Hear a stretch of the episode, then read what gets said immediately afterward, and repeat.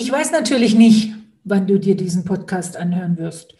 Vielleicht in der dritten Januarwoche, wo du schon merkst, wie gestresst du bist, wenn du daran denkst, deine Neujahresvorsätze umzusetzen, wie sehr dir dafür die Zeit fehlt oder die Energie. Oder du dir diesen Podcast vielleicht im Dezember anhörst, kurz vor Weihnachten, wo sowieso schon jeder gestresst ist und viel zu viel auf dem Tisch liegt. Aber das ist auch im Grunde genommen egal. Ich werde nie müde, über das Thema Zeitmanagement zu reden. Es ist ein ausgelatschter Schuh, ich weiß. Und ganz oft in den Schulungen habe ich erlebt, dass die Teilnehmer schon nach den ersten drei Sätzen abgewunken haben, in einer Selbstarroganz daherkamen, im Sinne von, kenne ich alles, weiß ich schon alles, brauche ich nicht mehr. Und wenn ich dann nachgehakt habe und gefragt habe, hm, ist ja super, wenn du das alles schon kannst und das nicht brauchst, das heißt ja natürlich auch, du bist nie in Zeitnot und das heißt ja auch, dass nie was liegen bleibt und dass dein Schreibtisch immer ordentlich aufgeräumt ist am Tagesende. Nein, das heißt es nicht. Also es gibt schon mal Ausnahmen, wann ich gestresst bin und ja, ich schaffe auch nicht jedes Projekt immer ganz pünktlich abzugeben. Aber, und das ist genau der Trugschluss. Viele von den Teilnehmern, besonders in Schulungen, die ich über die Jahre, und das sind jetzt mittlerweile 20 Jahre Führungsausbildung, die ich auf meinem Erfahrungsrücken gesammelt habe, nehmen an, nur weil sie etwas von Eisenhower schon mal gehört haben und auch die Pareto-Regel noch hinkriegen. Und ja, sie haben auch schon gelernt, Nein zu sagen. Sind sie im Zeitmanagement versiert und können nichts mehr dazulernen. Und meine Ansicht ist einfach, viele Sachen brauche ich nur einmal hören, das stimmt, und dann kann ich sie umsetzen und implementieren. Aber viele Sachen, die sich an unsere Verhaltensmuster richten, die sich damit auseinandersetzen, ob wir eher der Morgenmensch sind oder die Nachteule sind, ob wir eher geschubst werden müssen, um etwas zu erledigen oder allen voranrennen. Diese Verhaltensmuster sind sehr, sehr schwer zu verändern. Sie sind natürlich in uns eingebrannt, aus welchen Gründen auch immer. Ob wir jetzt das den Eltern in die Schuhe schieben, ne, die ja sowieso immer an alle Schuld haben, oder ob wir das der DNA in die Schuhe schieben oder der Kultur, in der wir groß geworden sind, was auch immer. Ich kann persönlich sagen, ich habe zwei Töchter, die unterschiedlicher nicht sein könnten bezüglich ihres Zeitmanagements. Die eine, die wirklich morgens Mühe hat, sich den vorgegebenen Zeitfenstern anzupassen und aufzustehen, aber abends einfach auch nicht müde ist, sondern sehr, sehr lange arbeiten könnte. Und die andere, die morgens relativ gut aus dem Bett kommt. Die sind in derselben Familie aufgewachsen, die haben dieselben Eltern. Hm, woran liegt es denn jetzt? Vielleicht ist es halt doch ein Teil von unserer ganz, ganz persönlichen Art und Weise, die wir in diese Welt mit reinbringen und mit der wir uns zum Teil arrangieren müssen. Ich kann meiner Tochter, wenn die eigentlich morgens nicht aufstehen möchte, nicht sagen, du, das ist kein Problem gehst du immer erst zur zweiten oder dritten Lektion in die Schule. Das geht einfach nicht. Außer wir haben einen Beruf gewählt, wo wir uns absolut frei und von jeder Fremdbestimmung entsagen können, müssen wir damit umgehen, dass es zu bestimmten Zeiten bestimmte Sachen zu erledigen gibt. Und wenn es auch nur der Zug ist, der um 10.03 Uhr den Bahnhof verlässt, kann ich auch nicht sagen. Ja, aber 10.04 Uhr ist doch bloß eine Minute später. Der Zug ist weg. Also finde ich es immer und immer wieder relevant, mit dem Thema Zeitmanagement auseinanderzusetzen und auch mit ein paar Mythen mal aufzuräumen. Zum Beispiel der Mythos des Multitaskings. Gott, was haben wir darüber immer alle gelächelt und gesagt, die Männer können das nicht und wir Frauen können das. Keiner kann es. Mittlerweile haben Studien belegt, dass es das Multitasking nicht gibt. Wir haben 100 Prozent unserer Gehirnkapazität.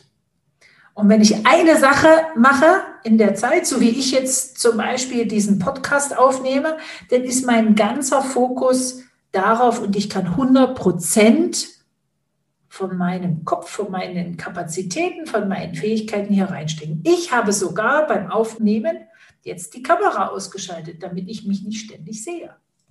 Also 100 Prozent geht jetzt in das Aufnehmen vom Podcast. Wenn ich aber noch nebenbei mal schnell das Telefon angucke oder vielleicht eine E-Mail auf dem anderen Bildschirm habe, dann teilen sich meine 100 Prozent einfach auf. Mache ich drei Sachen, dann kriegt jede Sache halt nur ein Drittel. Mache ich zwei Sachen, jede Sache nur eine halbe.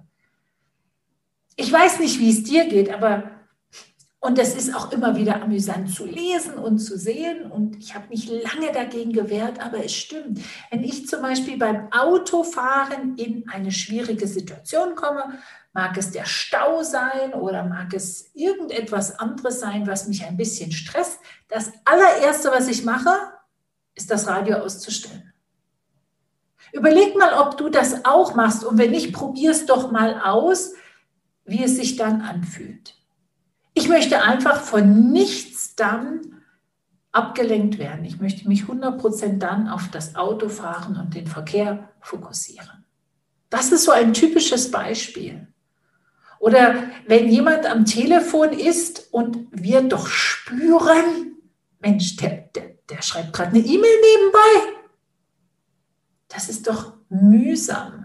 Der versteht bestimmt 70 Prozent, 60 Prozent von dem, was ich gesagt habe. Aber ich hätte gerne 100 Prozent deiner Aufmerksamkeit, weil dann sind wir vielleicht auch schneller fertig. Also der Mythos des Multitaskings, den können wir wirklich einfach mal aus unserem Vokabular streichen und sagen, den gibt es nicht. Aber was heißt eigentlich Zeitmanagement? Wenn wir das Wort auseinandernehmen, heißt es, das ist unsere Zeit zu managen. Jetzt können wir ganz philosophisch daherkommen und mit Relativitätstheorie und Quantenphysik und sagen, ja, Zeit ist ja eh nur ein theoretisches Konstrukt, was wir Menschen kreiert haben. Und nichtsdestotrotz bewegen wir uns in diesem Konstrukt. Das Konstrukt, was wir uns gebaut haben, heißt 24 Stunden und sieben Tage die Woche. Wir haben 52 Wochen im Jahr, manchmal 53. Aber das ist das Konstrukt, in dem wir uns bewegen. Und das gilt es zu managen.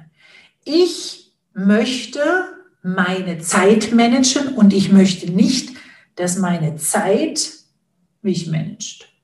Ich möchte meine Zeit im Griff haben und ich möchte nicht, dass die Zeit mich im Griff hat. Sprich, ich möchte nicht zum Opfer der Zeit werden und sagen, ich habe keine Zeit, sondern ich möchte Verantwortung übernehmen, indem ich zum Beispiel sage, dafür nehme ich mir heute Zeit und dafür nehme ich mir heute nicht Zeit. Ich habe andere Prioritäten. Mein Fokus liegt heute woanders. Sprache ist was wahnsinnig Mächtiges, was wahnsinnig Bewegendes. Und in dem Moment, wo du mit deiner Sprache zum Ausdruck bringst, dass du die Verantwortung übernimmst, wie du deine Zeit investierst, bist du nicht mehr ein Opfer der Umstände, des Umfeldes, des Chefs, der Familie, sondern du bist in charge. Du sitzt am Lenkrad. Du sagst, wo es lang geht und welcher Schritt der nächste ist. Das ist für mich ganz, ganz wichtig. Und ich gehe sogar noch einen Schritt weiter. Wir wissen mittlerweile aus psychologischen Untersuchungen, dass unsere Gedanken auch Gefühle auslösen. Das heißt, wenn du sagst, ich habe keine Zeit, wenn du das mal so ein bisschen nachspüren lässt, macht sich da doch ein dumpfes Gefühl, ein schlechtes Gefühl breit. Ein Ich armer, ach, kann ja eh nichts verändern, ich muss mich fügen. Das sind alles negative Gefühle. Und diese negativen Gefühle, die unterstützen dich nicht in irgendeiner Art und Weise etwas zu verändern, sondern die lähmen dich.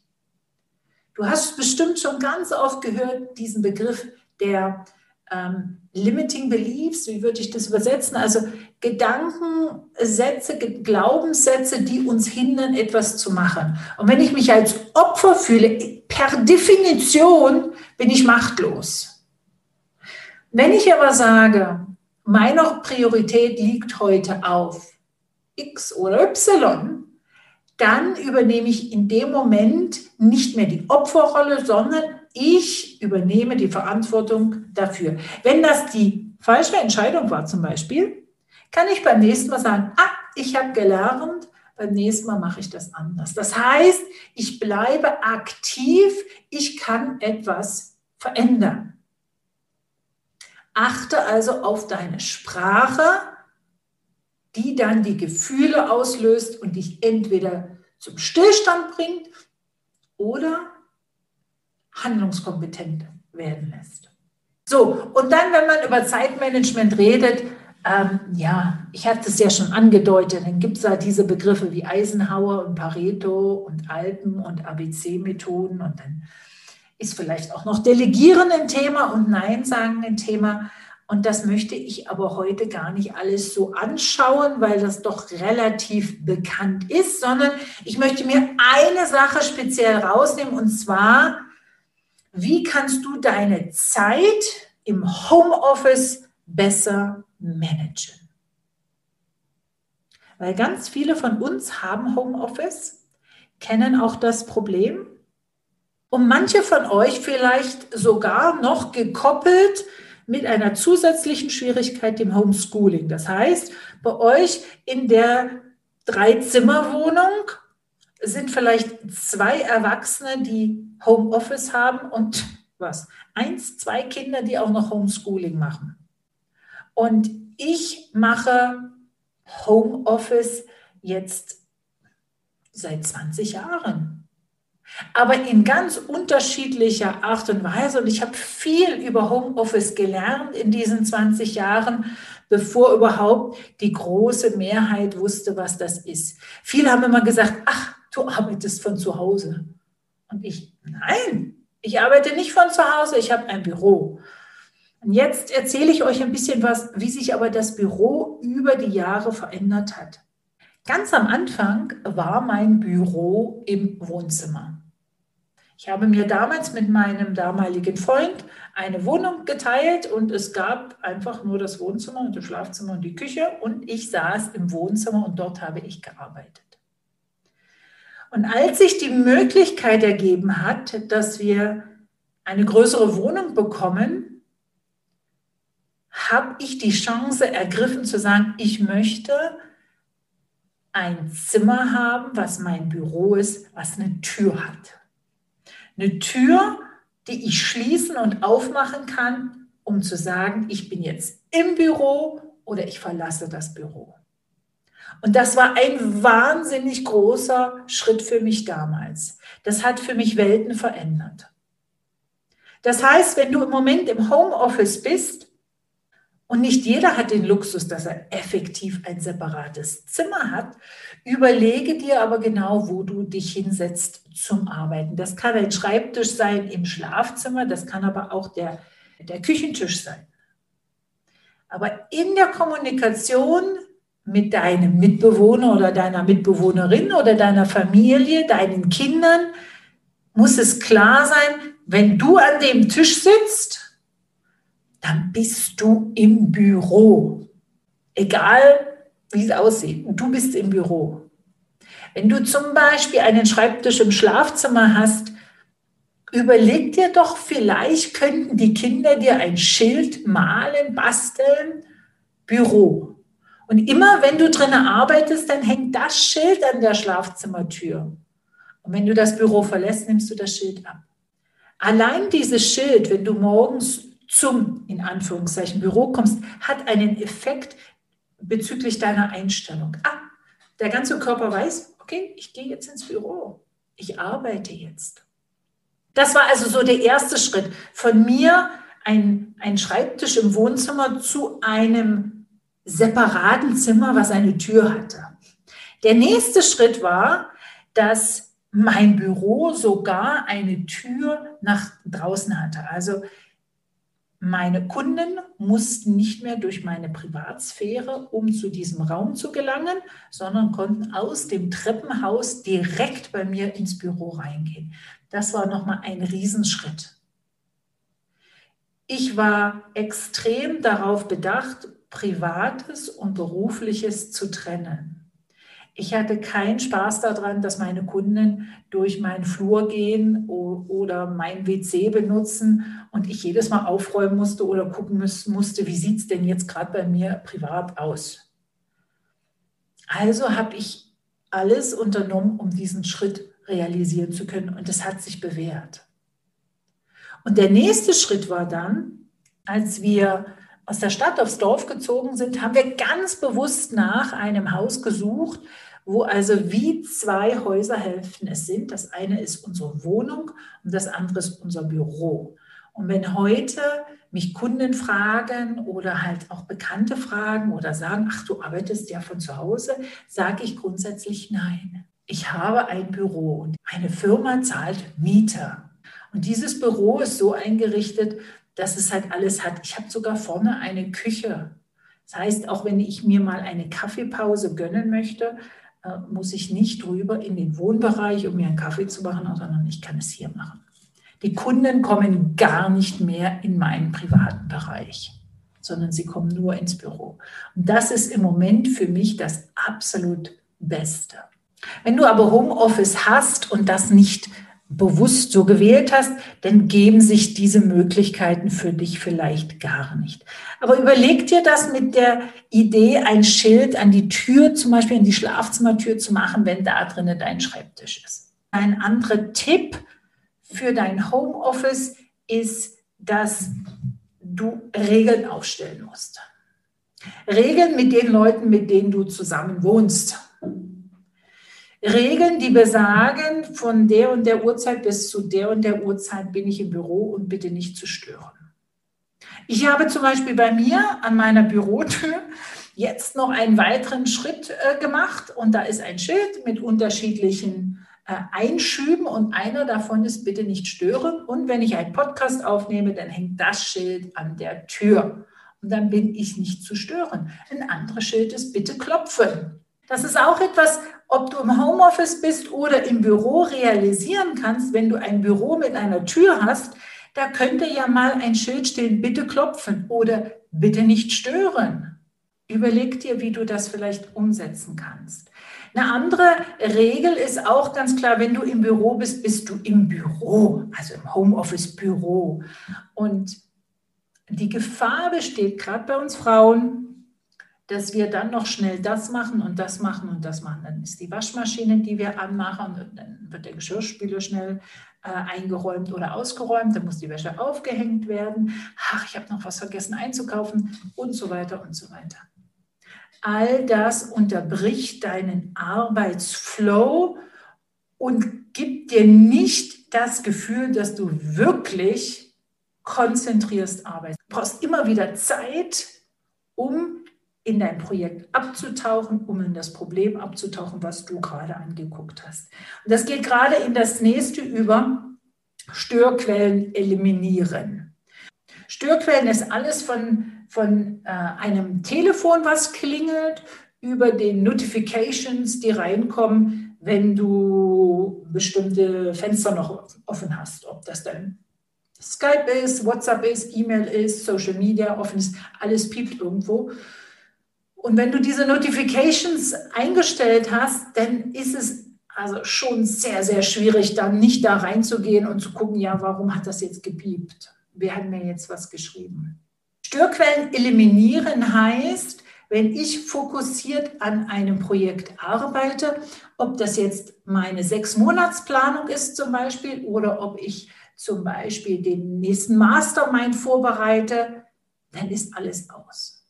Aber auch wirklich, mein Handy ist auf lautlos, sogar die, das normale Telefon sind die Batterien immer raus, Tür äh, ist zu, Schild ist an der Tür, bitte nicht stören. Das heißt Störquellen eliminieren. Und das ist wahnsinnig wichtig im Homeoffice. Ein anderer Punkt ist, plane dir auch im Homeoffice Pausen ein. Also zum Beispiel mein Mann und ich, wir treffen uns, wenn wir es schaffen und keine Meetings sind, um 9.30 Uhr, 9.35 Uhr zu einem Kaffee. Und zwar nicht in meinem Büro und auch nicht in seinem Büro, sondern vorne in unserer kleinen Küche. Und auch das kannst du ja machen. Du kannst ganz bewusst deinen Schreibtisch verlassen und sagen, ich trinke jetzt einen Kaffee, ob du vielleicht auf den Balkon gehst oder ob du vielleicht auch mal einen Schritt in den Garten tust oder zumindest mal in ein anderes Zimmer, damit du eine Pause hast. Und was du nicht machen solltest, dann in der Pause den Geschirrspüler ein- und ausräumen, weil das ist dann keine Pause. Das ist nicht erholend. Und du möchtest dich in deiner Pause erholen. Dann ist auch ganz wichtig in der Homeoffice, dass du versuchst, ein Umfeld dir zu schaffen, was auch eine Atmosphäre kreiert, die zum Arbeiten einlädt. Wenn du also ein chaotischer Mensch bist, überlege dir, wie du deinen Schreibtisch so einrichten kannst, dass es morgen Spaß macht, an den Schreibtisch zu kommen. Wirf doch auch mal was weg. Weißt du, wenn du bestimmte Sachen für x Wochen und Monate nicht angeschaut hast, leg's beiseite und nach weiteren sechs Wochen, wenn du es nicht brauchst, einfach mal wegschmeißen lüften, Platz schaffen. Wenn du an einen überladenen Schreibtisch kommst, kannst du keinen klaren Gedanken fassen. Das Bild vom zerstreuten Professor ist gar nicht so falsch da. Der springt von links nach rechts und von rechts nach links und dieses und jenes. Aber irgendwie macht er nicht zu Ende. Und genauso ist es, wenn es darum geht, auch im Homeoffice eine Atmosphäre zu schaffen, wo du sagst, und jetzt bin ich strukturiert und jetzt bin ich fokussiert und jetzt bin ich konzentriert. Das hängt ganz davon ab, was du für eine Art Mensch bist. Bei dem einen ist es vielleicht sogar eine Kerze oder ein Strauß Blumen oder alles vom Schreibtisch und nur der Computer. Keine Ahnung. Überlege es dir, was dir gut tut und versuch doch auch mal aus. Auch der Gedanke, dich mal andersrum an den Tisch zu setzen. Als ich im vergangenen Jahr mein Büro ganz neu renoviert habe, habe ich mir eine Expertin an die Hand geholt und gesagt, du, was würdest du eigentlich sagen, wie sollte ich mein Büro einrichten? Sitze ich richtig, wo der Schreibtisch ist, mit der Tür im Rücken und sagt sie, oh Gott, nein, gar nicht. Und dann haben wir gemeinsam nach Lösungen gesucht, wie ich das Büro so einrichten kann, dass er nicht durch die Tür komme. Ich lächle. Und bis heute, ich lächle. Und dann bin ich auch produktiv. Wenn du ein Team führst momentan und ihr alle im Homeoffice seid, ist ein ganz wichtiger Punkt, dass du weiterhin deine Leute motivierst. Und zwar nicht indem du ihnen nachrennst und kontrollierst, sondern zum Beispiel, indem du auch mal einfach das Telefon in die Hand nimmst. Nicht immer den Zoom-Call, nein. Wir haben das alle nicht wahnsinnig gern, wenn der Chef bei uns ins Wohnzimmer oder Schlafzimmer gucken kann, sondern einfach mal das Telefon in die Hand nimmst und deinen Mitarbeiter, deine Mitarbeiterin anrufst. Einfach mal fragst, hey, wie geht's dir im Moment? Gibt es irgendetwas, womit du Struggles, wo ich dich unterstützen kann. Wie läuft es mit der Arbeitsplanung? Kommen wir mit dem Projekt voran? Einfach mal so eine menschliche Seite von dir zeigen, wo dann dein Mitarbeitender auch sich öffnen kann. Und was ich zum Beispiel auch ganz schlimm finde, ist, wenn ein Vorgesetzter sich daran nervt, dass beim Mitarbeiter die Kinder durchs Wohnzimmer springen in der Zeit, wo Homeschooling ist. Sorry, Chefs. Das ist im Moment so. Wir machen das alle nicht, um dich zu ärgern oder dich zu nerven. Und vielleicht springen bei dir die Kinder nicht durchs Zimmer, weil bei dir jemand auf die Kinder aufpasst. Aber wenn deine Mitarbeiterin, dein Mitarbeiter arbeitet für die Firma, für dich, fürs Team, hm, wer passt denn dann auf die Kinder auf? Also wir müssen lernen, da viel Geduld und Verständnis und Toleranz ranzugehen, weil es für uns alle sowieso schon so wahnsinnig schwierig ist, wie es ist. So, lass mich mal schauen. Also, Tipp für Homeoffice war, Regeln aufstellen, Pausen einhalten, Störquellen ausschalten und dir überlegen, wie du eine Atmosphäre kreieren kannst, die zum Arbeiten einlädt. Das Motivieren deiner Mitarbeiter durch Anrufe, durch sich erkundigen, vielleicht auch mal ein gemeinsames Zoom-Coffee-Päuschen einrichten, wo man sich austauschen kann. Das sind zum Beispiel so Tipps, die ich dir gerne an die Hand geben möchte, wenn es darum geht, unsere Zeit besser zu managen. Und wenn ein Mitarbeiter zu dir kommt, wenn du eine Führungskraft bist und zu, zu dir sagt, ich habe keine Zeit dafür, dann höre hin. Höre hin und frage vielleicht nach, was braucht im Moment mehrheitlich deine Zeit? An welchen zeitintensiven Arbeiten, Projekten, Arbeitspaketen bist du momentan? Müssen wir etwas umlagern, etwas wem anders geben? Höre hin, wenn der jemand sagt, ich habe keine Zeit.